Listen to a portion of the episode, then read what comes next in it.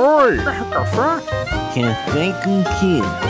Café com Dungeon!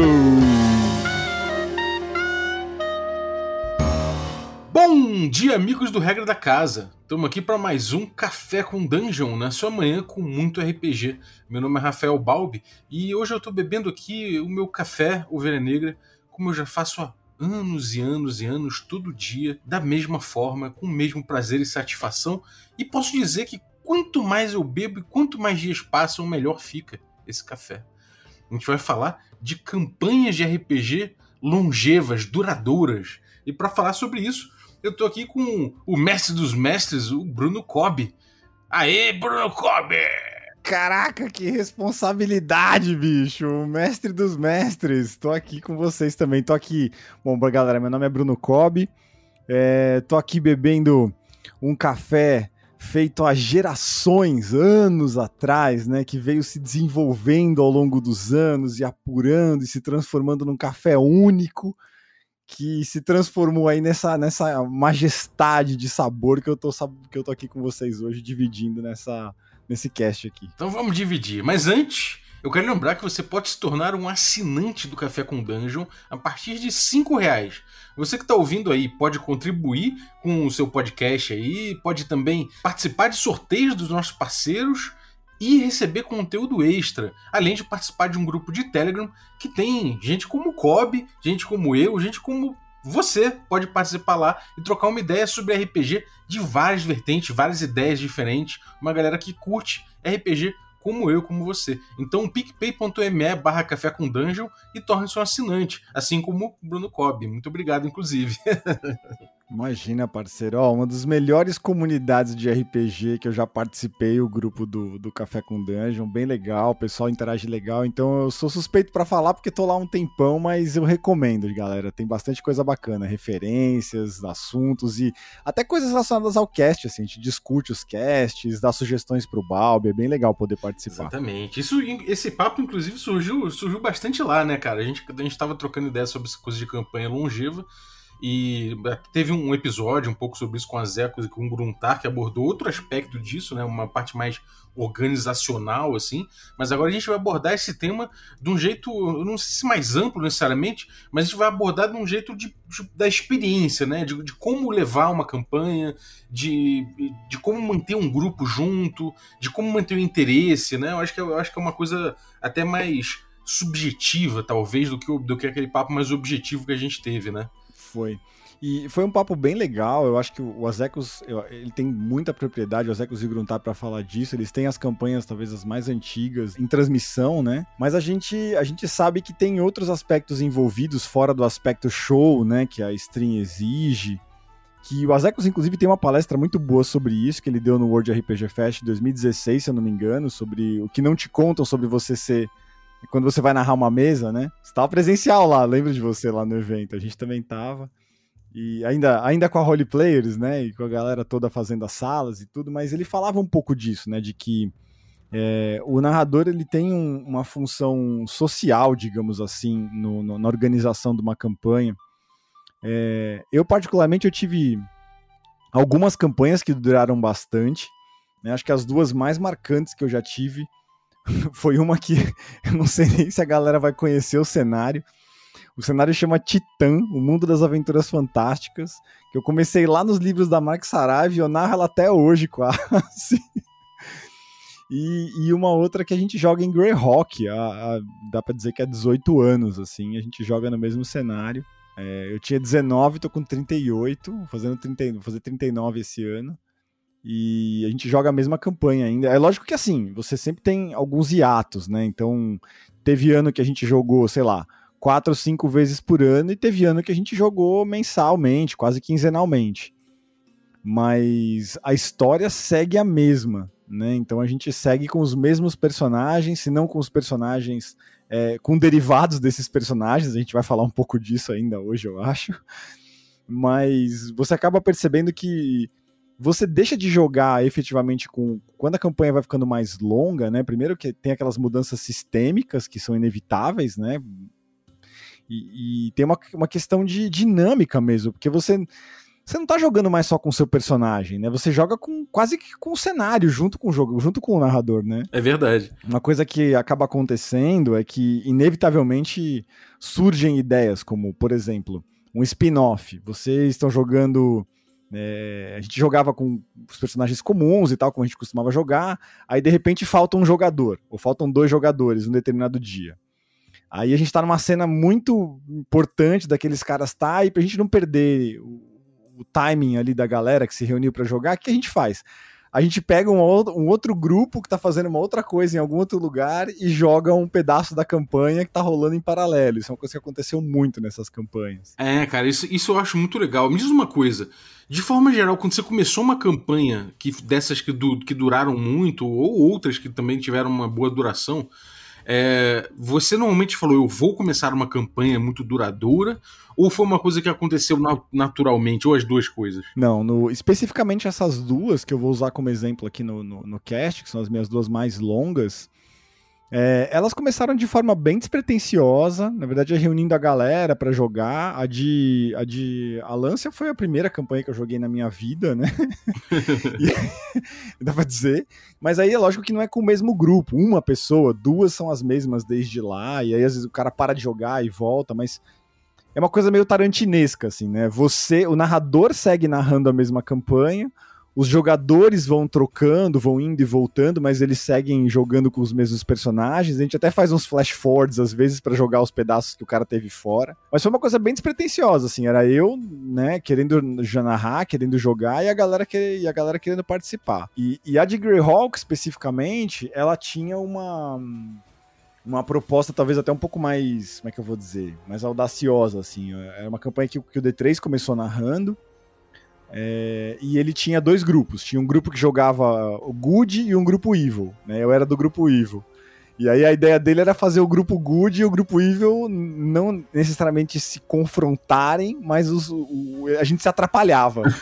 Pegava os efeitos do que um grupo al alcançou e, e, botava como, como problema pro outro, obstáculo pro outro. Maneiro. Exatamente. É, é lógico que quando você começa uma, uma proposta desse tipo, você não tá pensando em terminar o jogo daqui, sei lá, é, duas ou três sessões. Você tá pensando num jogo um pouco mais longo. E realmente, só que o grupo Good parou de jogar, a gente seguiu jogando e joga até hoje, já trocou de mestre, já. O mal sempre vence no final. Agora, cara, uma coisa que eu acho curiosa, né? É, eu também já tive experiência de campanha longa. É, eu tenho um problema com sete. Eu tive três campanhas é, é que duraram sete anos, algumas que duraram um pouco menos e tal, mas o 7 é o máximo que eu, que eu cheguei e não, não, não, não, lamento, sabe? Foi aquele set que, que deu ali, fechou e tal. Podia ter continuado. Até na, na campanha de Ars Mágica, por exemplo, que a gente parou meio porque o, o grupo, cada um teve que se mudar. Um, um, cara virou diplomata, foi morar não sei onde, em Nova York, outro foi para estudar em Berkeley, outro foi. Teve filho, o outro, eu, eu sabe, cada um para um, um canto diferente, cada um não tinha como reunir mais. E acabou que, cara, assim, não foi um ponto ruim de terminar, sabe? Ela, a história é inacabada ali naquele ponto, mas como era uma saga, né, e, as coisas iam acontecendo, a gente teve vários clímax e tal. E aquilo era aquela história sem fim, sabe? Eu acho que esse é um perfil muito clássico de, de, de, campanha longa, que é essa coisa da história sem fim. E, e, essa campanha ela começou com a intenção já, como era as mágicas, né? Era uma campanha que já começou com a intenção de durar muito tempo. Né? É um jogo que depende muito disso, é uma saga, né? Mas já teve, sei lá, uma campanha que durou, sei lá, dois anos, de que foi uma campanha Backme, né, de D&D, Backme, que, cara, foi completamente, foi assim, a gente tava nos escombros da campanha de Ars Mágica, tentando começar uma nova campanha com menos jogadores, não tava engranando muito porque de vez em quando faltava, a gente virou e falou, cara, vamos jogar um jogo leve, fácil, que a gente, sei lá, que a gente, sei lá, que a gente já tá acostumado e que possa ter um quórum mínimo pequeno, que a gente possa fazer rodízio de mestre. Aí a gente pegou a Rule Cyclopedia. E começou uma parada, a gente foi se divertindo. Aquela uma, aquela uma sessão, aquelas três sessões, né? Viraram 12, daqui a pouco a gente olhou e já tava anos jogando o negócio. Então, existem perfis, né, de campanhas longas, assim, e, e existem começos diferentes, né, cara? É, eu diria que assim, essa experiência que você acabou de relatar de uma coisa que começa despretensiosa, né, e acaba ganhando frequência, ganhando é corpo e, e, isso eu acho que se alguém me perguntasse a melhor forma de começar uma campanha longa, eu diria que é essa, assim. É, quando você se prepara para fazer um negócio muito grandioso e não sei o que, não sei, parece que a chance de flopar cresce muito, assim. quando você começa devagarzinho, sabe? Não, vamos jogar e tal, vamos se reunir aqui, pá, vamos jogando.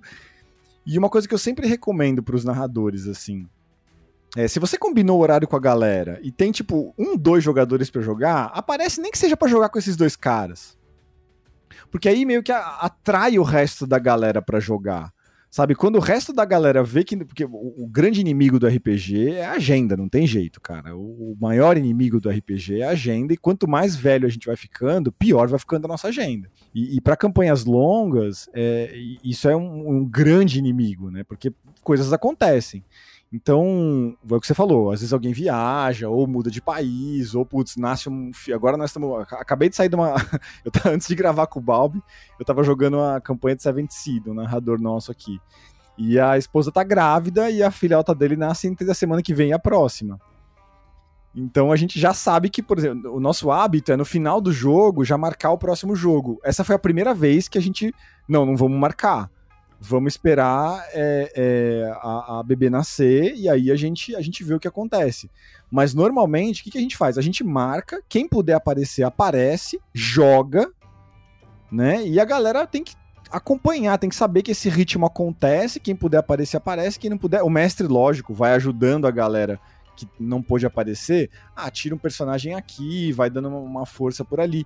Mas manter esse ritmo, né, de putz, se a gente combinou, se a gente reservou agenda, alguém conseguiu aparecer, cara, vamos manter o jogo. É uma coisa que normalmente costuma funcionar muito bem para manter jogos longos. E essa coisa que você falou também da, da despretensão, né, de levar as coisas de uma forma mais leve, mais suave, como não se fosse uma coisa extremamente grandiosa. Vamos jogar mais um capítulo do ato 2, sei lá. e parece que ajuda um pouco, sabe? Uhum. É, tem uma coisa que você falou de agenda aí que eu acho importante, que eu tava conversando até com o Carlinhos Malvadeza sobre isso, que é essa coisa de você é, meio que deixar o jogo aberto e deixar ele rolando, independente da, de quem aparece exatamente. Ah, pô, eu vou precisar desse cara aqui para continuar a sessão, sabe? Tentar depender o mínimo possível disso né, de depender exatamente de um ou outro, porque você vai mantendo aquele, aquele fluxo de jogo, é, você vai percebendo, quer dizer, vai botando gente na tua mesa o máximo possível. Eu acho que não tem nem, nem muito limite com isso, porque ela pode até inchar em uma sessão ou outra, mas ao longo do tempo você vai vendo que as pessoas vão, vão se demonstrando se são casuais ou se são mais hardcore, né? E a campanha, ela depende de um jeito ou de outro de quem é hardcore. Né? Essa galera que vai fazer aquele grupo andar para frente e, e aquela campanha continuar. Então, se você mantém o jogo, independente do cara que não vai, até o cara que, o cara que não vai se sente mais tranquilo. Né? E é aquela coisa, a gente é adulto já, de certa forma, e até mesmo se você for criança, cobrar, tipo, falar, então por que, que você não foi hoje? Sabe? Não, não tem nada a ver. Né? Tipo, cada um tem a sua, os seus motivos a gente acredita que todo mundo é maduro o suficiente para saber é, organizar né, suas prioridades. E quem não botou RPG como prioridade em determinado dia, ou porque, enfim, não quero nem saber porquê, mas beleza, não apareceu, o jogo aconteceu, né? Quem tinha que aparecer apareceu e o fato dos hardcore estarem jogando é o que vai proporcionar o casual de aparecer de vez em quando só, ou de parar de aparecer tranquilo, né? Eu acho que tem duas, duas ferramentas narrativas nisso que você falou que são muito, muito interessantes de eu trazer aqui para dividir. É, a primeira é assim: essas duas campanhas que rodam há tanto tempo é, é uma galera que é muito amiga, muito amiga mesmo, assim. E, e é uma galera que tem pouco apego com o personagem. Isso é, é, uma característica que é comum nesse, não só nesses dois jogos, mas em todos os meus jogos que duraram bastante. O que quer dizer pouco apego com o personagem? Que não tá nem aí do personagem morrer? Não, não é isso é uma galera que é menos dono do personagem e tá mais envolvido com a história como um todo do que com o personagem dele especificamente. Às vezes até com o fato do encontro social, né? Mas a, a gente brinca que o RPG, acho que muitos grupos fazem isso, mas a gente brinca que o RPG é o, a desculpa que a gente precisa para se reunir para fazer alguma coisa. Lógico que a gente ama jogar RPG, todo mundo gosta de jogar, todo mundo é do, né, viciado, doidão em jogar RPG. Mas tá ali junto com aquelas pessoas, conversar com aquelas pessoas é mais importante do que, ai, meu personagem fez isso, meu personagem fez aquilo, eu joguei o dado, você jogou o dado. Não, a gente não tá preocupado com isso. Né? Então, sei lá, se fulano faltou, é, a gente sabe mais ou menos o que, que o personagem dele quer. Então, o jogo rola, a gente segue com o personagem dele, e a gente vai levar em consideração as coisas que o personagem dele quer, e vai manter ele atualizado do seu personagem dele. Cara, ele faltou uma segunda vez, é o que você falou. Pera aí, calma. Então, pode ser que esse cara não tá podendo participar agora. Vamos seguir da forma que for melhor. O narrador meio que vai ajustando, às vezes tira um pouco esse personagem da história, não sei. As coisas vão se ajustando. E, e, uma outra ferramenta narrativa que pode ser útil, além dessa do, do, do, entender mais, se entender mais como, como parte da história do que como personagem em si, é a de você. É, nessas, nessas duas campanhas especificamente, tinham dois ou três jogadores que eram hardcore, assim, que a gente sabia que era muito difícil dos caras faltarem. Então, normalmente era eu narrando e mais duas pessoas que eu sabia que vinham, toda a sessão que os caras estavam ali. E a, o resto da galera que tava ali, eu já meio que sabia que o cara vinha de vez em quando, ou, não, ou vinha uma vez por mês ou tal. Então eu já meio que preparava o jogo para estar tá pronto para funcionar desse jeito. E foi um pouco da inteligência que eu angariei nesse jogo que me permitiu fazer os jogos episódicos da taverna, por exemplo, que onde qualquer pessoa podia aparecer em uma sessão que ele ia viver uma história com começo, meio e fim, sabe? Uhum.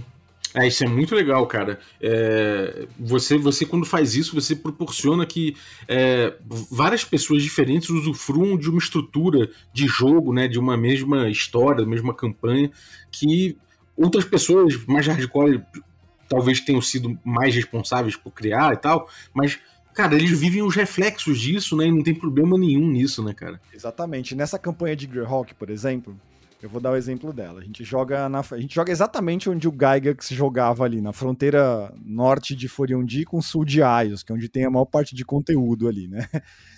E, então, é, a gente tinha os personagens que, mano, era a galera que era doente na campanha, que falou que, que ia ter jogo, a gente desmarcava qualquer coisa pra estar tá, tá no jogo. Que era eu, o Will, eu jogava de Rogue, eu jogava de Fighter, é, e tinha mais um personagem, mais uma personagem que jogava de clériga. A Fê, que jogava de clériga. É, o, te, o, quarto personagem, a gente tinha criado ele intencionalmente para ser um personagem floater. Ele foi intencionalmente criado para quem estivesse disponível jogar com ele. Então, o, o sorcerer do grupo, que era o Ivan, ele era um personagem do mestre, que tinha as características dele, o passado dele e tal. Quando vinha alguém que, putz, vamos marcar jogar sábado de noite, quem pode? Ah, fulano pode. Quer jogar com o Ivan? Quero. Vem, a gente dava um overview do que estava acontecendo, passava um overview do que era o Ivan e a pessoa assumia o papel do Ivan naquela sessão. Uhum. Cara, é, é interessante. Aí que acabou acontecendo? Com o passar do tempo, né? A pessoa vai vindo mais vezes, ela vai assumindo o Ivan, a gente tem que criar um outro personagem flutuante. E aí, nisso você vai meio que construindo o grupo, sabe? O Ivan, aí de repente o Ivan virou, virou um, um outro player, aí a gente criou o, o Zorben, que era o bardo. E aí o Zorben era o flutuante, de vez em quando ele tava com a gente, não tava quando tinha gente. Pra você ter uma noção, cara, o Saladino jogou com o Zorben, o Caçaro jogou com o Zorben, é, o Newton jogou com o Zorben. Teve uma galera do RPG que jogou com o Zorben, que foi passando na mesa. Até hoje o Zorben é nosso floater, né? Mas é uma forma de você meio que criar uma ferramenta para receber convidados na sua mesa e testar se esses caras vão vir mesmo ou não no jogo. Porque às vezes o cara precisa testar na rotina dele se o jogo cabe, sabe? Uhum. Isso evita também que, que pegue muito holofote, né? Às vezes acontece isso, né? Você, você tá ali, é um cara, um cara que chegou na mesa, um cara que, pô, tá ali no meio da galera, tá curtindo o jogo. O jogo acaba, pô, a, a, história, né, que se forma ali, a narrativa que se formou, às vezes seguiu muito o que esse cara fez, ele some, o personagem some junto e você tem ali um buraco, né? Então isso aí resolve. E é aquele cara, né? Que o cara, tipo, meu, monta personagem, escolhe handout, estuda o mundo, vem um jogo e some. eu, eu acho que tem jogador que gosta de fazer exatamente isso. O cara tem mais prazer fazendo personagem do que jogando. E aí ele faz o personagem com o lore, faz muito bem, profissional mas some. e, e, e, às vezes o tesão do cara é esse, sabe? Tipo, criar o personagem. Tudo bem. Às vezes a gente aproveitou muitos personagens desses. Tem um dessa campanha de Greyhawk, tem um troll que um, que um, um, um Newton que jogava com a gente criou o troll. Queria porque queria fazer um troll fighter. E, mano, um troll em Greyhawk é um troço, um jogador, personagem jogador, pelo menos é um troço meio raro, assim, não é fácil de você ter um. Por mais que você, a gente jogava com o grupo Evil lá em Ios, então era mais comum e tal. Beleza, o cara pegou, fez que fez, que queria montar o bendito do troll, que é o, o, o Cafral. Aí montou o Cafral e tal, e o Cafral entrou no jogo, ele veio, jogou uma sessão, e foi isso, o cara foi embora né? Mas ele montou um bom personagem. Então o que, que o narrador fez? O narrador foi usando esse. Ele virou um PDM depois. Até hoje o Cafral acompanha a gente, agora não porque ele já morreu, coitado. Mas é, ele ficou com a gente um tempão. Ele foi um personagem que foi tão bem criado que o personagem. O, o mestre usou isso como background do grupo e tal. Mas eu acho que essa coisa de você ter o jogo de cintura, de entender que as pessoas têm uma rotina e, e, fazer com que isso, sei lá, até mecanicamente se adapte na sua mesa é interessante, sabe? Sim. É, isso, isso é interessante porque é uma contribuição, né, cara? Não deixa de ser uma contribuição com a mesa, com aquela, com aquela campanha, né? Então não tem por que não usar também, né? É isso, é, é medir o, o, o, quanto. E não é testar ninguém, tipo, ah, vamos botar à prova o cara para ver se ele vem mesmo os quatro primeiros jogos. Não é um pouco isso, mas é despretensioso, sabe? Tipo, beleza, o cara quer jogar com a gente, mas às vezes ele não consegue encaixar na rotina dele um jogo. E tudo bem, quando ele puder jogar com a gente, ele pega um floater, quando ele tiver com um pouco mais de disponibilidade, esse floater vai estar tá mais presente, vai estar tá com um pouco mais de protagonismo, às vezes até virar um personagem dele. Essa campanha de Greyhawk, por exemplo, aconteceu um negócio no, no ano passado que foi, assim, é, completamente fora do padrão, assim, que tinha um floater que acompanhava o grupo desde que o grupo nasceu, que era o ranger do grupo, que era o Karkenlak. O Karkenlak tava no grupo com a gente desde que eu comecei a jogar quando eu tinha 19 anos, lá atrás, assim. E, tipo, era um floater que acompanhou a gente a história inteira. De repente, apareceu um player para jogar com a gente, que o cara jogou tão bem de Karkenlak, que a gente falou, cara, esse cara é o Karkenlak. Ele é o Karkenlak. Porque jogou bem, o cara começou a vir toda a sessão e tal. A gente precisou parar a campanha um minuto. Minuto não, né? Um, um, um período se reuniu um dia só para poder preparar esse cara para jogar com o Karkenlak, tipo, contar 19 anos de história de campanha do cara. Porque a gente sacou que o cara ia ser o Karkenlak, mano, dito e feito. Hoje, quando a gente marca jogo, o cara é um dos, dos que entrou pra campanha. Mas foi isso, tipo, a gente precisou parar um minuto para contar pro cara o que aconteceu e, mano, o cara, ele virou um personagem da campanha, ele virou um fixo, digamos assim. Pode ser que, sei lá, cedo ou tarde o cara perca disponibilidade, o Karken lá que tenha que voltar a ser floater, mas tudo que ele fez com o Karken não deixa de valer pro próximo que for pegar, sabe? Sim. É, eu acho que isso tudo tem a ver com esse papo, né, cara? De, fazer, de você fazer o jogo funcionar em cima de quem é o hardcore. Vai ser, você vai pautar o jogo em cima de quem tá vindo, né? Porque se você falar, bom, cara, olha só, é, porra, o, cara lá só vem de vez em quando, um dos caras, e fala, pô, ele não veio, a gente não vai jogar. Se você pautar o teu jogo pela galera que não é assídua, você vai acabar perdendo o seu jogo, o jogo vai acabar acontecendo muito pouco. E aí a tendência é que ele acabe. Se você pautar o jogo em cima de quem vem sempre, sempre vai ter jogo. Então acho que é uma decisão muito simples de se tomar e não é um, uma questão de tipo, porra, mas fulano é gente boa. Cara, é gente boa. Mas ele pode ser gente boa e não aparecer e, cara, tudo bem, sacou? Né? Então acho que isso é uma coisa importante. Agora, cara, dentro dessa, dessa, dessa dinâmica de campanha, como é que acontece a morte? Como é que você encara a morte de forma geral? Né? É, a gente sabe que, obviamente, cada jogo trata a morte de um jeito, foi até tema recente no café, mas eu acho que de forma geral, quando a gente fala de campanha, a morte ela acaba tendo uma, um papel diferente de forma geral de, de, quando você está jogando um one shot, quando você está jogando um jogo rápido, né? Como é, que, como é que você encarou ao longo do tempo, nas suas experiências, a questão da morte? Cara, eu acho que uma coisa que ajuda muito a, a, você abordar a questão da morte nessas mesas especificamente que eu participei, que são mais longas, né? É, é essa visão que eu trouxe do. Eu não, né? Nós, todos os jogadores temos lá de que você não está jogando especificamente com um personagem, você está jogando uma história. Então, se acaba do teu personagem chegar numa cena em que faz sentido ele morrer, cara, cê, tudo bem, sabe? Rolou, foi uma cena e, tipo, entrou pra história, entrou pro canon, né, do cenário, digamos assim. então, meio que você sofre menos, é, é mais dramático e menos. É, como é que eu vou dizer? Menos, não é uma fratura, sabe? Tipo, nossa, o personagem morreu e tal. Não faz parte da história do cara, até porque, dependendo do tipo de personagem que você pega, numa campanha desse tamanho, por exemplo, tem personagem humano nosso que já morreu de velhice. que foda. tipo, teve personagem, o, o, Rogu, o Rogu era um clérigo, ele era um PDM, ele nasceu com PDM, ele era um PDM clérigo de Aios, é, só que meio orc em Greyhawk vive 45 anos, no máximo. Cara, o Rogu, ele se aposentou. Chegou uma hora que ele virou pra. Que a gente chamou ele pra uma aventura uma vez, ele falou: Cara, parei. Eu não vou mais me aventurar porque eu tô velho. e a gente achou incrível, porque na, na, cena fez um puta sentido. Puta, o cara pendurando o machado orc duplo dele na capela de Aios. É, aquela cena teve um tremendo peso dramático pra gente, a gente, caraca, a gente não pode mais contar com o Rogu, porque agora ele tá velho. Ele virou meio que um, um, um ancião de quem a gente podia pedir conselhos. Tipo, criou um elemento em volta daquilo, sabe? Não é uma morte, mas é tipo como se fosse uma morte. Uhum. É, ele, ele, parou de ser um de, de, ser um cara que vai ali no, no meio do conflito ali, que é às vezes o foco bastante da, de, das campanhas, né? É, e, e, já rolou de ter personagem que, que obviamente morreu. Vou dar o um exemplo dessa outra campanha de, de, de Alância que eu jogo, né? De Titã. Que o jogador deliberadamente tomou ações para que o personagem dele. Porque fazia sentido na narrativa o personagem dele morrer. Tipo, ele jogava com um paladino ele era o único herói numa vastidão gelada e tinha um, um demônio vampiro que estava destruindo um vilarejo da região. E o vilarejo precisava evacuar a tempo, né? E não tinha outra forma de distrair esse demônio vampiro que não fosse o paladino indo lá e distraindo ele enquanto a galera evacuava o, o vilarejo. E ele se sacrificou é, numa cena incrível, né? Foi super dramática. É, mas foi uma coisa que ele, ele tomou pro personagem dele, que aquilo seria o fim do personagem dele, e meio que ele jogou o fim do personagem, sabe? Que foda, é uma consciência já disso, né? É, ele optou por isso, ele sabia. Um personagem de 19 nível, só que a criatura que ele tava indo enfrentar, no ninho dela, era uma criatura de, sei lá, de CR24. e aí, sei lá, dentro do ninho, o CR subia para 28, 30. A gente sabia, era uma questão de tempo até ele morrer. Uhum. Então, jogar aquela, aquela morte dele, meio 300 de Esparta, assim, né? Você tá indo até onde o cara consegue ir com aquele personagem, tá jogando meio que um survival, sabe?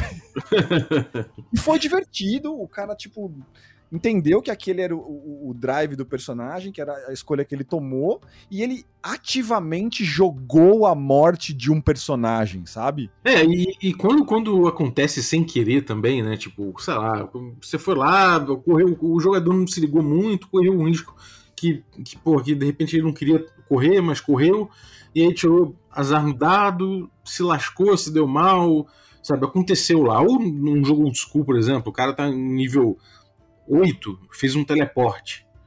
Porra, no, no, no, old school lá, se você faz um teleporte, você tem chance de, de aparecer debaixo da terra. E perdeu. O azar. Acabou, amigo. Sacou? Tipo, então, é, é uma coisa que, de certa forma, é, a gente às vezes tende a pensar, porra, cara, mas ele já jogou oito níveis com esse personagem, né? Ele já tem anos com esse cara. É, a gente sabe que muito jogador tem problema, vai ter problema com isso, né? Com essa perda. Mas ao mesmo tempo é, o fato, como você falou, de dar significado pro negócio, às vezes não, esse significado não precisa vir previamente também, né? Se, você, se a galera entender que ele morreu e aquilo pode ter uma, pode ter uma consequência interessante para tudo para tudo para toda a campanha aquilo ali pode significar uma coisa legal então o, o, muito importa o que vocês vão fazer com aquilo né cara? Tipo... você tocou exatamente na palavra que eu ia que eu ia falar exatamente a palavra que eu ia falar. Eu acho que a campanha longa ela ajuda nesse sentido porque você vê as consequências da morte de um personagem.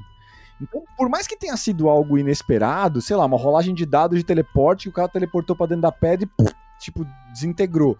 Mas ele, cara, era um personagem de oitavo nível. Ele estava envolvido em alguma ação, tinha pessoas dependendo do que ele estava fazendo, tinha é, frentes acontecendo, né? Falando um pouco de Dungeon World, assim, mas. tinham frentes envolvidas com o que estava acontecendo e alguém vai dar falta desse cara. E aí eu acho que essas consequências que o, jogo, o próprio personagem, o próprio jogador, se continuar vindo no jogo, vai ver o mundo sofrer né, pelo personagem dele, acabam, acabam diluindo um pouco esse sentido de, ah, minha morte foi em vão, sabe? Uhum. É, quando você dá significado para as coisas, elas deixam de ser cruéis demais, né, cara? É, assim, a gente tá falando, obviamente, de jogos que não têm recursos para tratar a morte dessa forma narrativa, né, de, de, de, dar previamente uma importância à morte, como o Sétimo Mar, né, como você citou aí que tá jogando, o Sétimo Mar, ele, é, é, a morte é uma decisão, né, então isso facilita, ela não acontece, ela simplesmente, ela, ela é uma decisão consciente de todos, né, então isso facilita, agora em D&D, um old school da vida, alguma coisa assim, realmente, é, numa campanha longa, a morte se você não tomar ela por esse lado de dar significado a ela depois, por exemplo, o cara morreu porque ele se arriscou contra um Goblin. O cara já tem nível alto, o Goblin baixinho lá. um HD. Savage Words, o Goblin estourou 10 vezes ah, é. o cara, o D&D mesmo, o cara chegou, tudo bem, não quinta, né, mas o cara chegou lá no D&D antigo, o cara chegou lá, o Goblin tem um veneninho, sacou? Tirou um 20, acertou. Faz o save intro. Ah, beleza, tem que tirar mais que 5. Tira um 3. Morreu. E porra, cara, tipo assim, esse Goblin ele pode vir a ser laureado, pode vir a ser o mais glorioso dos Goblins de uma tribo, sacou? Ele pode vir a, ganhar um vulto político, ele pode fazer uma revolução nas tribos Goblins, sacou? Ele pode unificar os Goblins e aquilo pode virar um problema foda. E aí, tipo, Porra. E, ou não, né? Ou, ou tipo, um, um exemplo que eu dou, eu vou dar um spoiler gigantesco de Game of Thrones primeira temporada agora. Se você não assistiu Game of Thrones primeira temporada, cara, pausa esse cast agora, assiste primeiro e depois você continua ouvindo. Mas eu vou usar uma cena do Game of Thrones como exemplo aqui. Você falou, ah, putz, parece que sempre que alguém. Isso é uma coisa que vocês falam muito no podcast e eu, eu tô aprendendo muito com vocês, mas parece que sempre que alguma coisa morre tem que ter algo grandioso por trás. Às vezes não, bicho sei lá, o, o, o final do, do da, da, primeira temporada de Game of Thrones, o protagonista morre do jeito mais idiota que tem para morrer. Tipo, o cara se entrega para ser sacrifi sacrificado, ele morre e você fica chocado justamente por isso. Você fala, cara, é isso? O mundo é cruel nesse nível, né? De matar gente importante, não tocar nenhuma música enquanto o cara tá morrendo. é, então, é. E isso eu acho uma coisa curiosa. Eu, eu, quando você falou de Game of Thrones, e quando você falou de spoiler, eu imaginei que fosse dar exatamente esse exemplo. Mas ao mesmo tempo, se a gente parar pra pensar, é, a partir dessa morte, é, essa morte ela é quase é quase a morte do Ferdinando, sabe? Para a Guerra Mundial.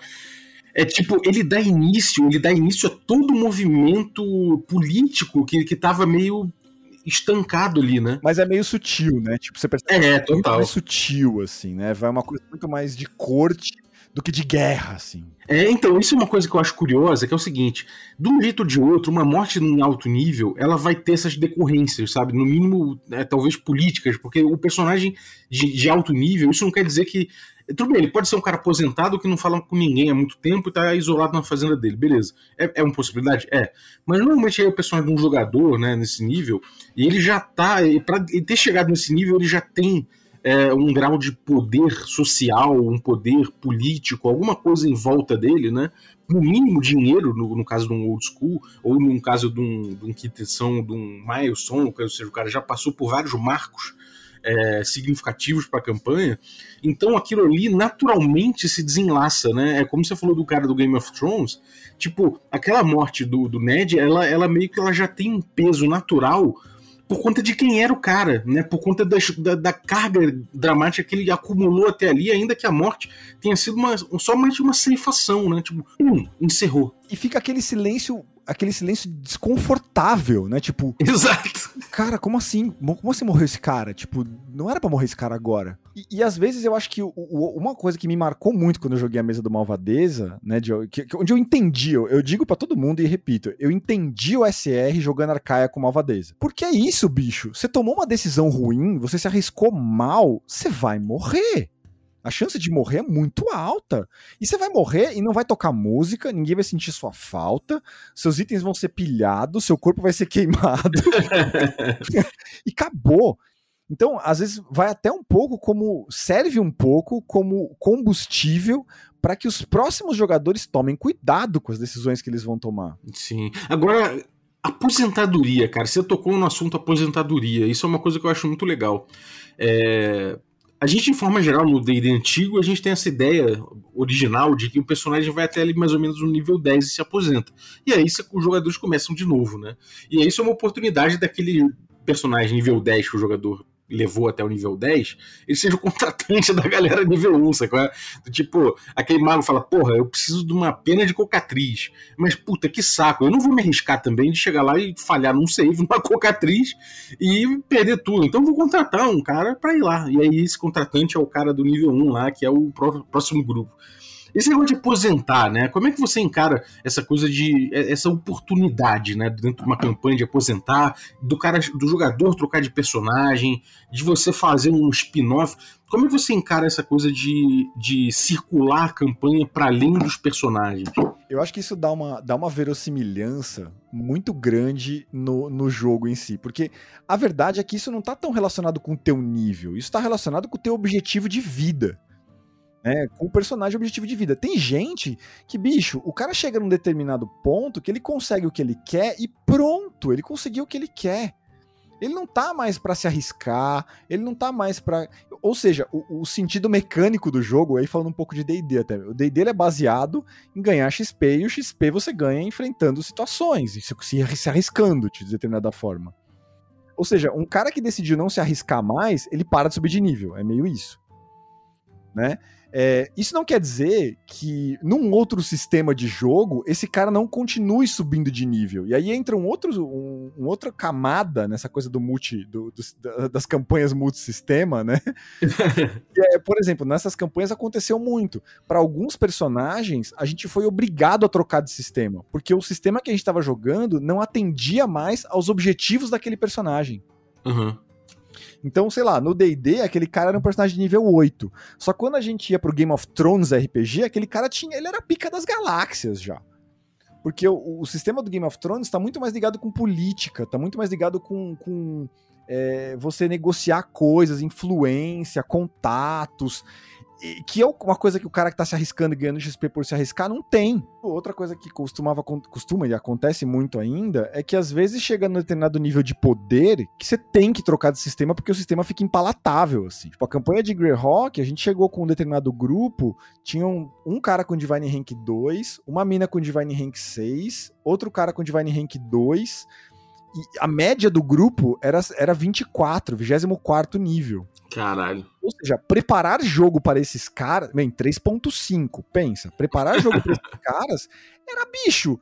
Era três dias debruçado em cima de número e bestiário para conseguir criar um troço que fosse equilibrado e, e divertido, sabe? Então eu, eu, eu virei para eles e falei, gente, ó, D&D não serve mais pra gente. Esses personagens eles precisam subir de nível. Aí o Fábio do Fate Masters me deu uma tremenda dica de um módulo de Fate que chama Gods and Monsters. E aí a gente simplesmente transformou os personagens em personagens de Fate, e quando a gente jogava com esses personagens, quando eles estavam como protagonistas, a gente jogava Fate. Quando eles estavam é, influenciando a vida de outros personagens, eles eram PDMs de outras aventuras, então tanto fazia dele. É aquela coisa, né? Chegou nível 20 ali, aposenta os caras ou joga joga com, sei lá, mete um escopo mortal e manda ver, né? É, é o tipo de é, o tipo de planilha que não faz nem sentido você botar no jogo, sabe? O D&D tem algumas dessas planilhas, sabe? Sei lá, a Lady of Pain, as Brumas de Ravenloft. Cara, é o tipo de coisa que não tem planilha. Se, você, se você enfrentar, dependendo do grau de enfrentamento que você coloca, você tá efetivamente se colocando em risco a ponto de destruir um personagem, né? Uhum. É verdade. É aquela coisa, né? Não é impossível fazer uma, uma aventura de, de high level pra caralho em DD. Não é impossível. Mas é aquela coisa, né, cara? É, é realmente. Vai envolver normalmente uma guerra por pelo mundo, pela realidade, guerra de deuses. Vai envolver alguma coisa muito, muito, muito grande que não acontece sempre, né? Então esse personagem, ele, ele até em constância, ele não tem mais muito o que fazer em termos de explorar esses, esses conflitos que ele vai se meter.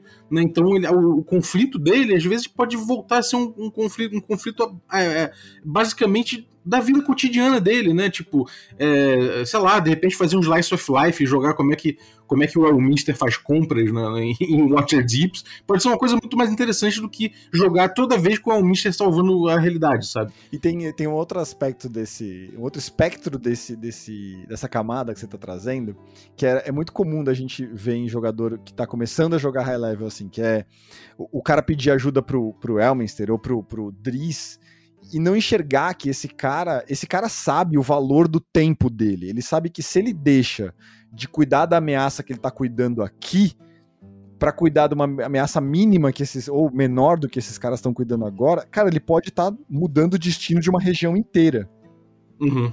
Né? Um cara, quando ele chega num determinado nível, ele, ele tem uma função numa área que uma, um, um, deixar de tomar uma decisão, ou não fazer nada, já é uma decisão. O Mordenkainen é um exemplo disso. Sim, verdade. Mordenkainen é o cara que preza por manter Greyhawk neutro.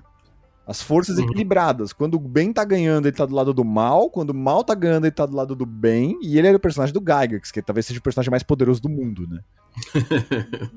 Então, é. é. isso que eu quero dizer. Tem, tem uma coisa de intenção do personagem envolvida que eu acho que essa questão da aposentadoria traz com muita clareza.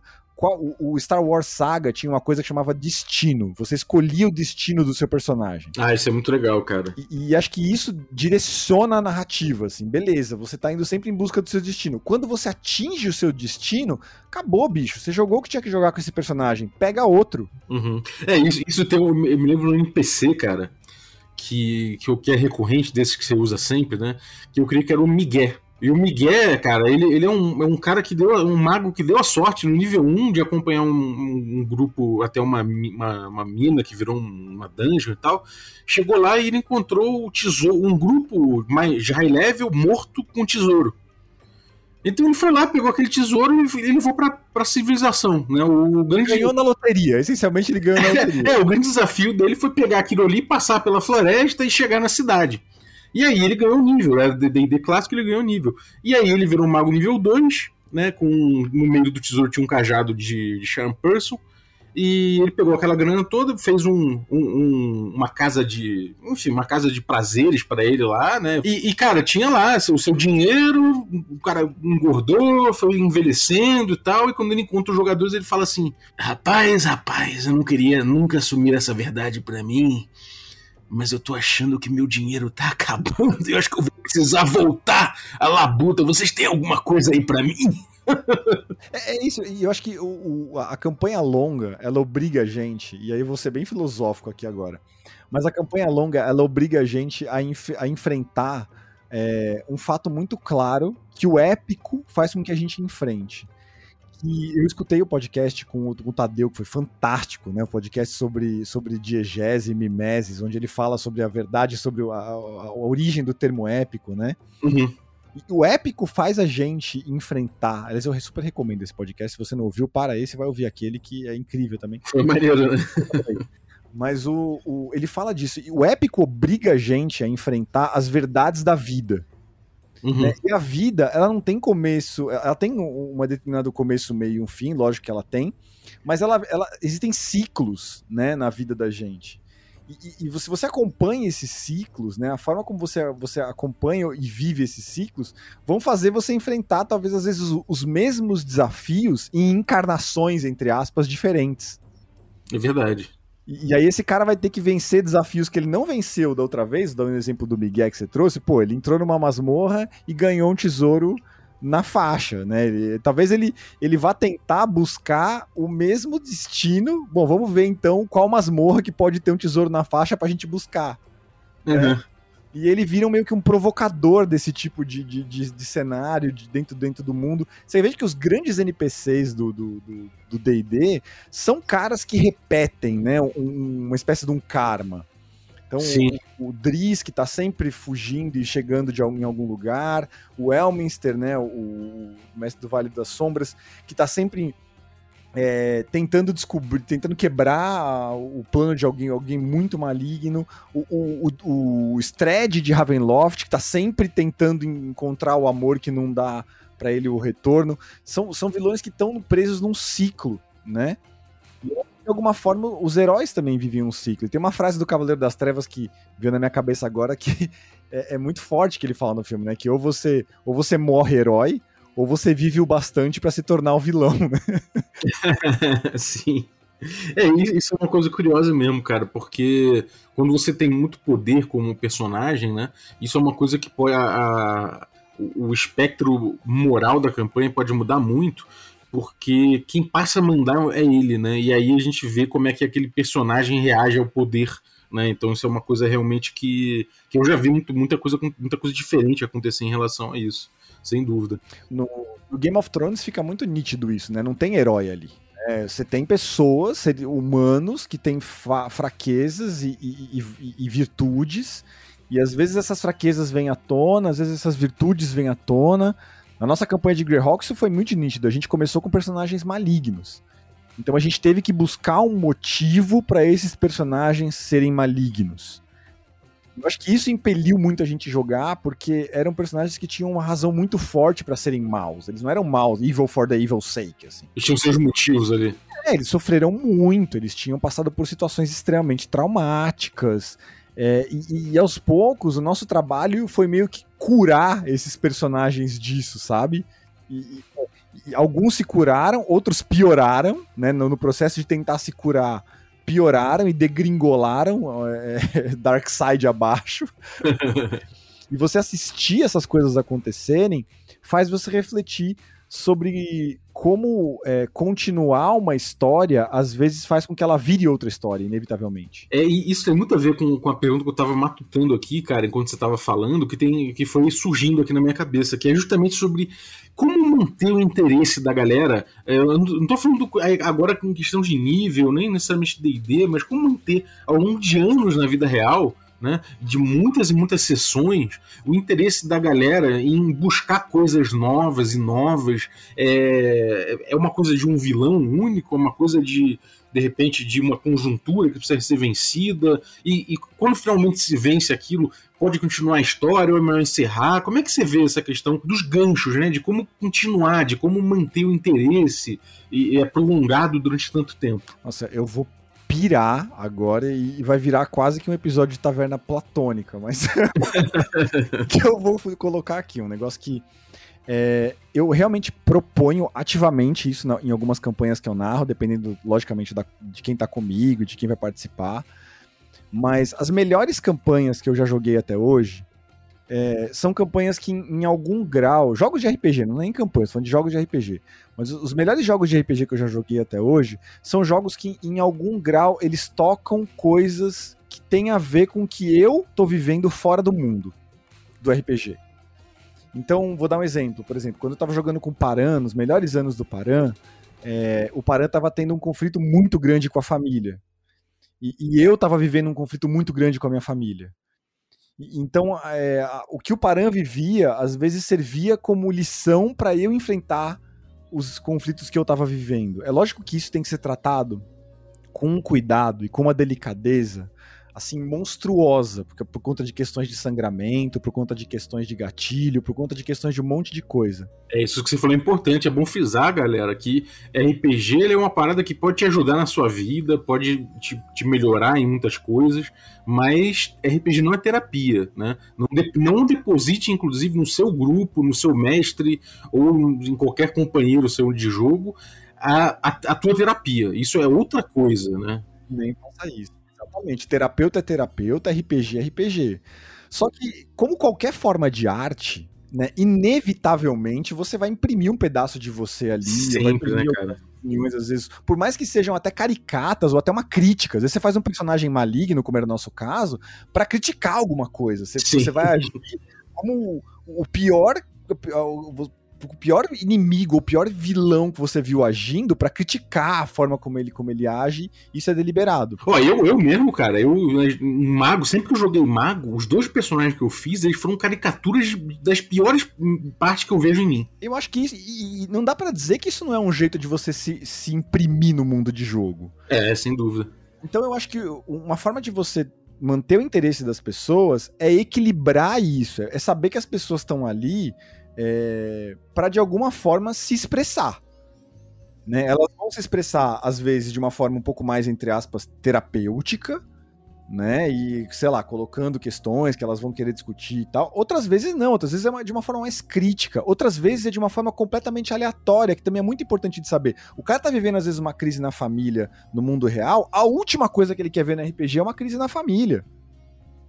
Né? Então, distanciar, colocar essas coisas de, de, né, lado a lado. Eu acho que nessas campanhas que eu, mais longas que eu, que eu acompanhei com os grupos, são pessoas com quem inevitavelmente você vai ter um convívio e normalmente vão ser amigos que você vai levar pro resto da vida. Se não pro resto da vida, por muito tempo. Você vai conviver com esses caras por muito tempo. Tem gente que joga comigo a campanha de Greyhawk que é meu amigo há 20 anos. A campanha de Titã tem amigo meu também, de 20 anos, que eu conheci na época da faculdade, da escola, que era meu amigo de rua. Então, são pessoas com quem você tem muito contato e muita intimidade, né, para tratar determinados temas. É, se você não era amigo, você vai virar amigo do cara na campanha, né? Afinal, uma campanha. Inevitavelmente. Então, e, e isso é um jeito de você de você equilibrar bem o interesse, entender quais temas que aquele cara tá, tá interessado. Então, é, muitas vezes eu notava que o grupo todo tava discutindo é, Game of Thrones. Ah, vamos colocar umas coisas mais políticas na campanha, então, porque a galera agora tá na vibe de, de coisa política.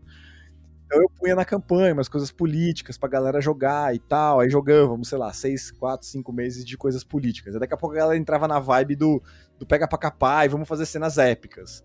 E aí você entra com umas coisas mais épicas. Mas você acompanhar a vibe do grupo e aproveitar isso a seu favor para se divertir com eles é uma coisa que eu acho que vai ajudar a manter o interesse da galera, sabe?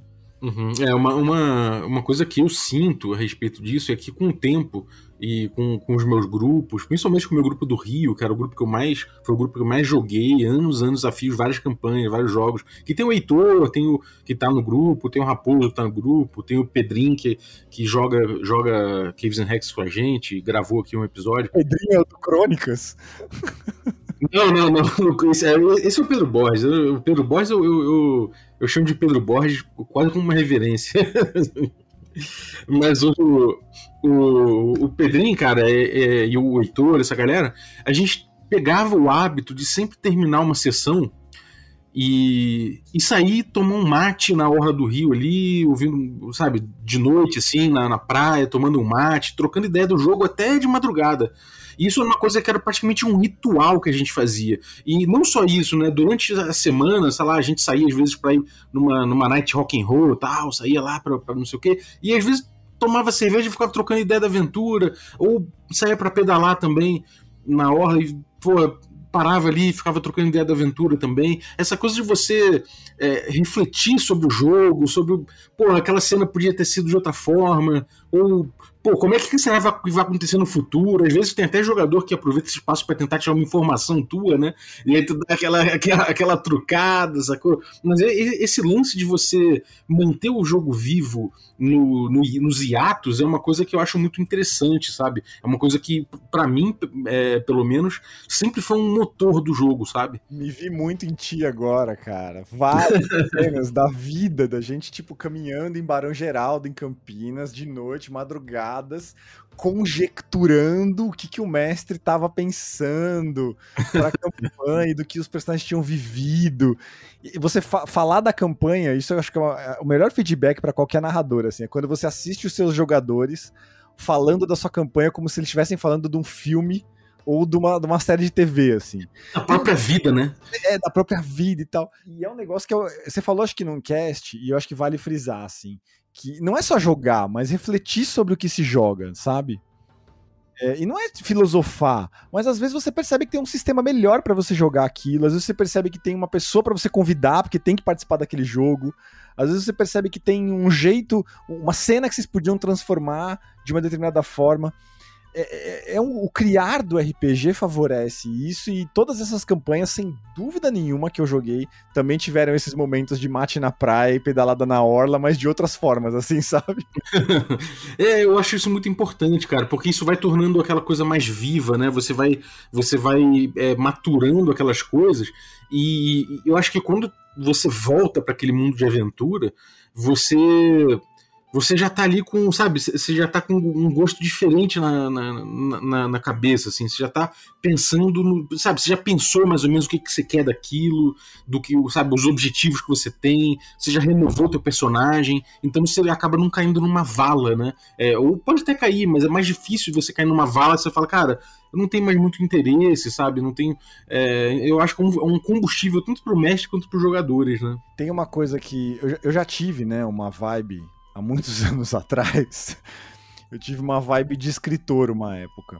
né? E eu gostava de escrever e tal. É, tu escreve bem, né, cara? Ai, obrigado, mas, mas eu, eu, já gostei mais de escrever e, e já tentei e tal, entrar no, no, mercado literário. Tem um conto meu publicado num livro perdido aí, que é o Mendigo e o Dragão. Mas eu percebi que eu gosto muito mais de, de, contar a história com a galera junto ali do que de efetivamente de escrever como, como um roteirista a história. Mas nessa época que, que eu tava nessa de escrever, é, eu, eu tomei conta de um. De um eu, eu, tive aulas com um escritor muito famoso que chama Nelson de Oliveira. Um abraço pro Nelson, se ele, se ele vai ouvir isso aqui um dia, mas é um cara que eu gostava demais e é um narrador muito competente, né, no ponto de vista de um escritor falando, não de um narrador de RPG. É, ele me ensinou um negócio que é o seguinte: é, é, histórias bem contadas, né, elas oferecem um negócio pra gente que a gente é incapaz de obter na vida real que é significado. Né? Na vida, as experiências que a gente vive, elas só ganham significado com tempo para reflexão. Né? Depois que você, enquanto você está vivendo algo, você não consegue entender o significado daquilo. Você só vai significar, você vai entender, você vai significar aquilo no futuro. Na arte, quando você está escrevendo um, quando você está lendo um livro, quando você está vendo um filme, elas significam aquilo no instante em que ela acontece. Eu acho que uma coisa que o RPG favorece, e talvez esse movimento, né, de você é, viver, entre aspas, uma experiência enquanto joga, depois você vem, significa e volta para essa experiência.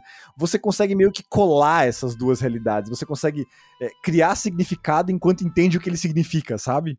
Pô, é perfeito, você botou com as melhores palavras que, que, que, poderiam, ser, poderiam ser colocadas, cara. Aí era exatamente isso onde eu queria chegar. É a reflexão cumpre exatamente esse papel, cara. Muito bom.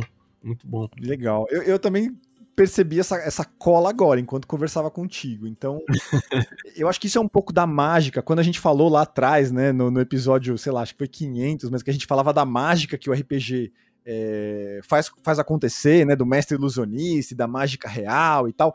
Eu acho que talvez a mágica real esteja quando a gente consegue quase que encostar essas duas coisas, viver uma experiência enquanto você está significando ela. É, exatamente. Agora, cara, saindo um pouco da, da, filosofia, cortando um pouco isso e caindo agora para uma parte que eu, que eu, acho que não dá para deixar de tocar, que é o seguinte: é, você acha que tem sistemas que são que funcionam melhor para campanha do que outros? Ah, eu acho que isso não tem a menor sombra de eu já não tenho a menor sombra de dúvida para isso. e eu já acho inclusive, eu tô numa pira muito louca de descobrir sistemas novos de A verdade é a seguinte, deixa eu começar do começo. É, eu passei muito tempo na bolha do D&D, sabe? É, eu acho que eu realmente agora, olhando para trás, eu acho que eu passei muito tempo na bolha do D&D. Ah, de um D&D específico? Não. Né, eu nasci, cresci, sei lá, D&D primeira edição, da Grow, depois a D&D, depois terceira edição, depois 3.5, depois 4.0, depois quinta edição.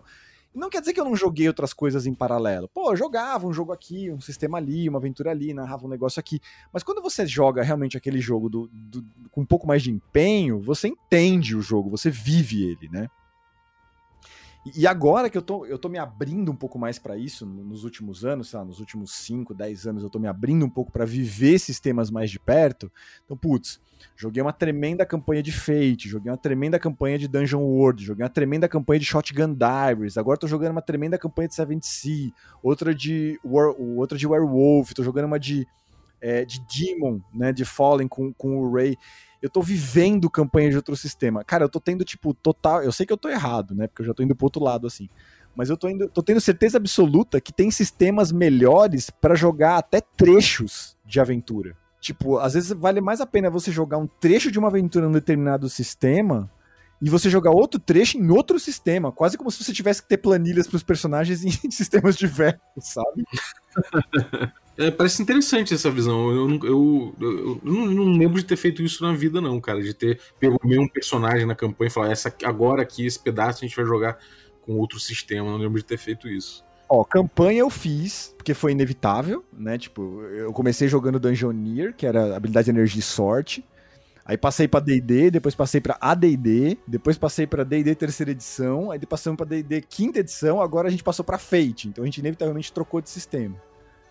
É, em outra campanha, a gente começou jogando É, esse também habilidade. é, não, Era um outro sistema mais, ma- mais simplesinho. Não lembro qual que era agora, mas eu acho que era o 2D6 do tio Nitro.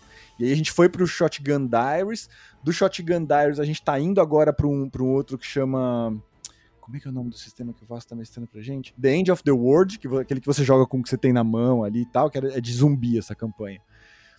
Em campanha eu já fiz. Eu tô pensando que talvez isso seja uma coisa pra trazer pra aventura. E, e eu acho que se tem algo que me desperta um pouco de interesse no FKR, nesse movimento de você é, pegar um pouco de regra daqui, compor ali, meio que montar o MMA do RPG, sabe? As melhores técnicas de cada sistema num, num sistema, é isso, assim, é de que às vezes para uma. e eu já fazia isso no DD, por exemplo. Então, ah, às vezes a gente ia jogar uma viagem muito longa, eu roubava uma regra de um anel para minha mesa de DD. Uhum. Porque a regra de viagem do anel é muito legal. Quando É. casa assim, né? Não tem por que não, não puxar, né? É, então eu acho que talvez isso, isso sirva pra aventura também, sabe? Mas é piração minha de velho que joga há 30 anos, sei lá se funciona. É, tem uma coisa sobre o D&D, eu acho, que, que é o seguinte, o D&D ele meio que foi criado muito nessa vibe da campanha. Então eu acho que o jeito, o jeito do D&D, essa ideia de níveis, de você subir de nível, de você buscar, é, enfim, é, ele, ele é um motor muito, muito bom, né, para a campanha, eu acho, de, de forma geral, assim. Tudo bem, não tô falando que é infalível, não é nada assim, mas eu acho que de forma geral a ideia de campanha é uma coisa que é muito é, originária do D&D. Né? E que talvez em outros sistemas isso nem seja a melhor coisa, né? Então acho que é uma coisa interessante da galera pensar também é se o, aquele jogo que você está jogando, que às vezes não é D&D, por exemplo, se ele realmente ele, ele, ele comporta uma campanha, se de repente não é melhor você fechar aquilo ali num arco e, pô, foi, sabe? Às vezes o jogo ele não, não, não rende mais do que aquilo e não é para render, né? É porque ele vai te dar a experiência dele num ciclo menor. E aí a ideia de campanha só vai prejudicar esse tipo de jogo, né? É uma coisa que eu vejo, é, que, que eu sinto às vezes, e que é, trazer a ideia de campanha pro teu, pro teu jogo, às vezes pode ser um vício do D&D, né? Você falando dessa coisa do jogo, de jogo contido em si mesmo, né? de Uma coisa com começo, meio e fim, me lembrou muito o Pendragon RPG. Né, que, que você realmente tem essa coisa do, da, da, da- Ele é baseado em lenda arturiana, né? O, o- lembrei, talvez porque eu por ter citado o Pedrinho, o Pedrinho do, o- do Pedro Borges é um, é um cara que é vici- viciadaço, adora Pendragon.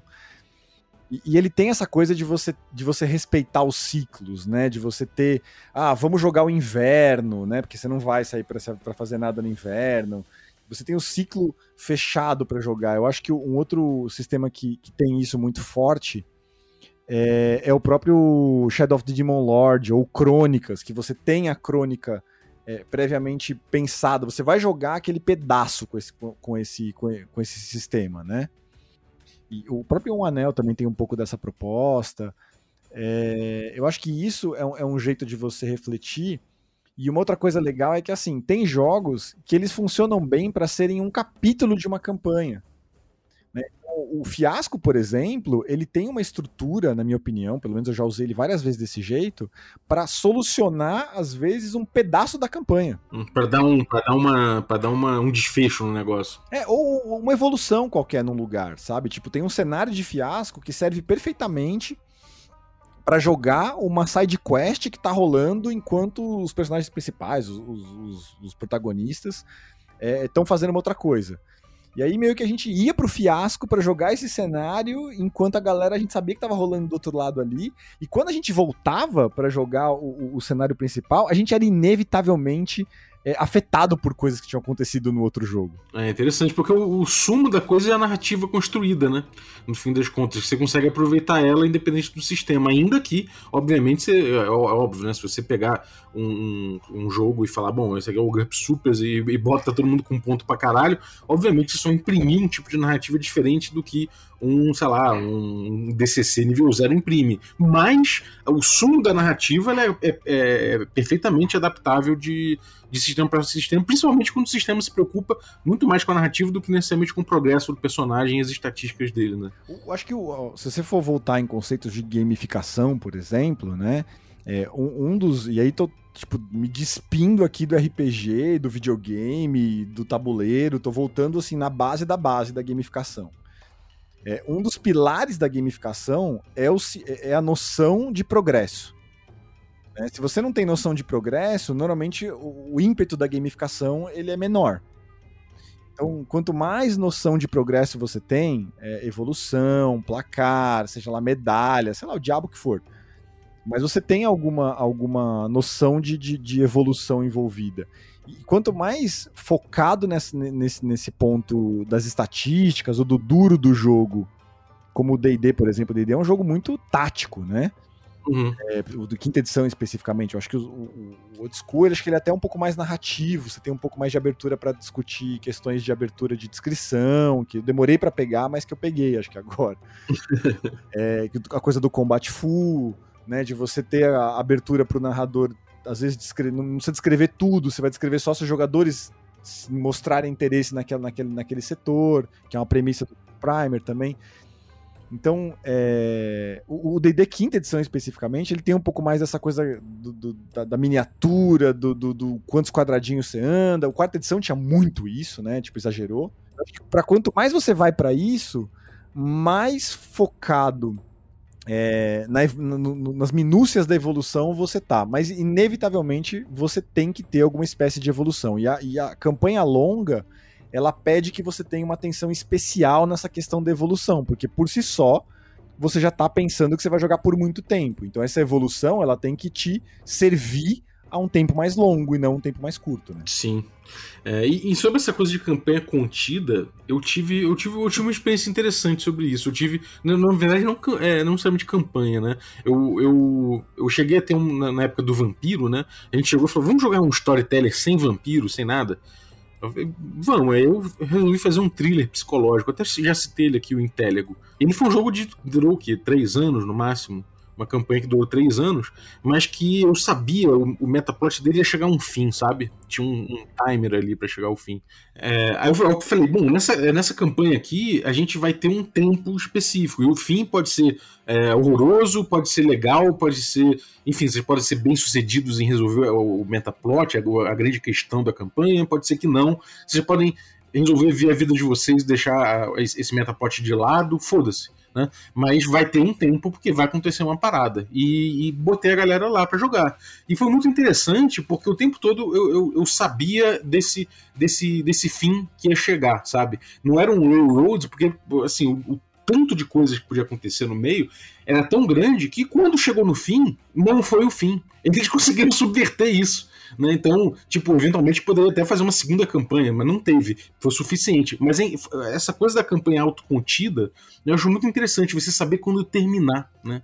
Ah, eu acho que é inevitável falar do, dos cenários da White Wolf, né? Então, por exemplo, é, lobisomem ou apocalipse. Vai ter o apocalipse uma hora.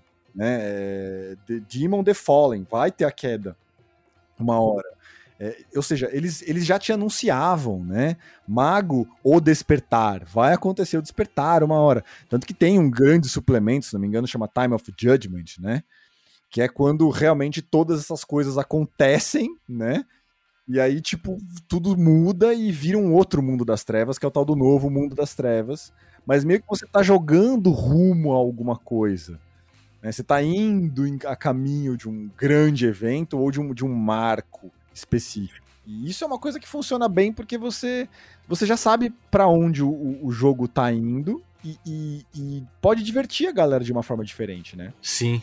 É, eu, eu, eu gosto dessa ideia muito por, porque, sabe, você, você é, acaba trabalhando dentro de, um, dentro de uma proposta específica, né? Que é, é pode ser uma, é, é, uma vantagem por um lado, ainda que por outra você perde a experiência do, do história sem fim, né? Dessa coisa da, de, Sherazade, né? Tipo, é uma história que emenda uma outra história, que emenda, que é infinito, que é muito legal também, mas que você perde essa coisa de você poder é, encapsular a coisa ali, dar um, dar um sentido específico, dar um. Enfim, é uma coisa que vale a pena também, eu acho, você pensar numa premissa de jogo e botar ele em mesa, sabe? É, falando, então, vai terminar aqui. Eu vejo que tem muita gente que tem problema em terminar a campanha e continua jogando a campanha e tal, meio que já não tem mais, mais tanta coisa para jogar ali, sabe? Mas continua porque, afinal de contas, é a minha campanha de tantos anos sabe? E tem microjogos super modernos que brincam com esse conceito do, do evento, né, como, como um motor para o jogo,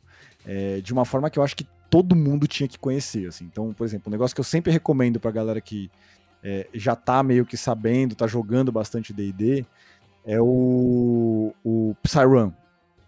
Cara, Psyrun, ele parte do pressuposto que você tá numa situação fazendo determinada coisa e vai acontecer não sei o que lá. E, e você não sabe o que vai acontecer, é um tremendo do improviso.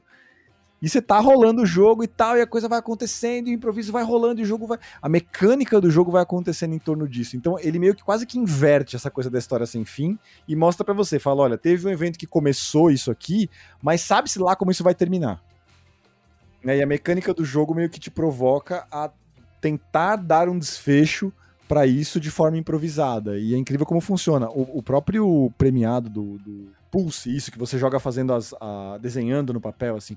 O Pulse também brinca muito com isso e traz uns conceitos incríveis de, de, de game design e de desdobramento narrativo, né? Que para você autoconter numa campanha, jogar um episódio, ou realmente aquilo não é um, não é não foi feito para jogar uma campanha. Você até pode adaptar, mas não foi feito para isso, né? É, e, você pode inclusive utilizar aquilo como um gerador de uma de uma de, um, de uma treta de que, que, você vai usar em campanha, né? Entra nessa coisa do MMA, do RPG, né? Pega as melhores técnicas, a joelhada do D&D, a cotovelada do Gun, né? a cabeçada do, do, do, do, Savage Worlds e meio que monta um negócio ali e você meio que vai resolvendo aquilo conforme as coisas vão rolando, assim. Eu acho que é, é, é, um, é um convite que eu acho que dá para fazer para todos os jogadores. Eu acho que, independente de onde você joga, você, a gente acaba se apegando a determinado sistema, né, e que é o nosso sistema do coração, mas que quando você visita outros sistemas e se entrega um pouco mais para esses sistemas, você enriquece essa, esse teu repertório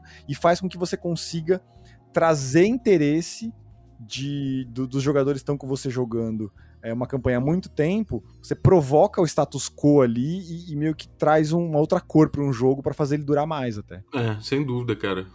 Maneiro, cara. Acho que a gente deu uma boa viajada aqui em cima do tema, né? Isso, isso vai virar um. Certamente, eu, eu ia botar no, no, no quadro lá do Café com Leite, né? Que é dicas de RPG, mas acho que estou pensando em botar no, no Taverna Platônica já.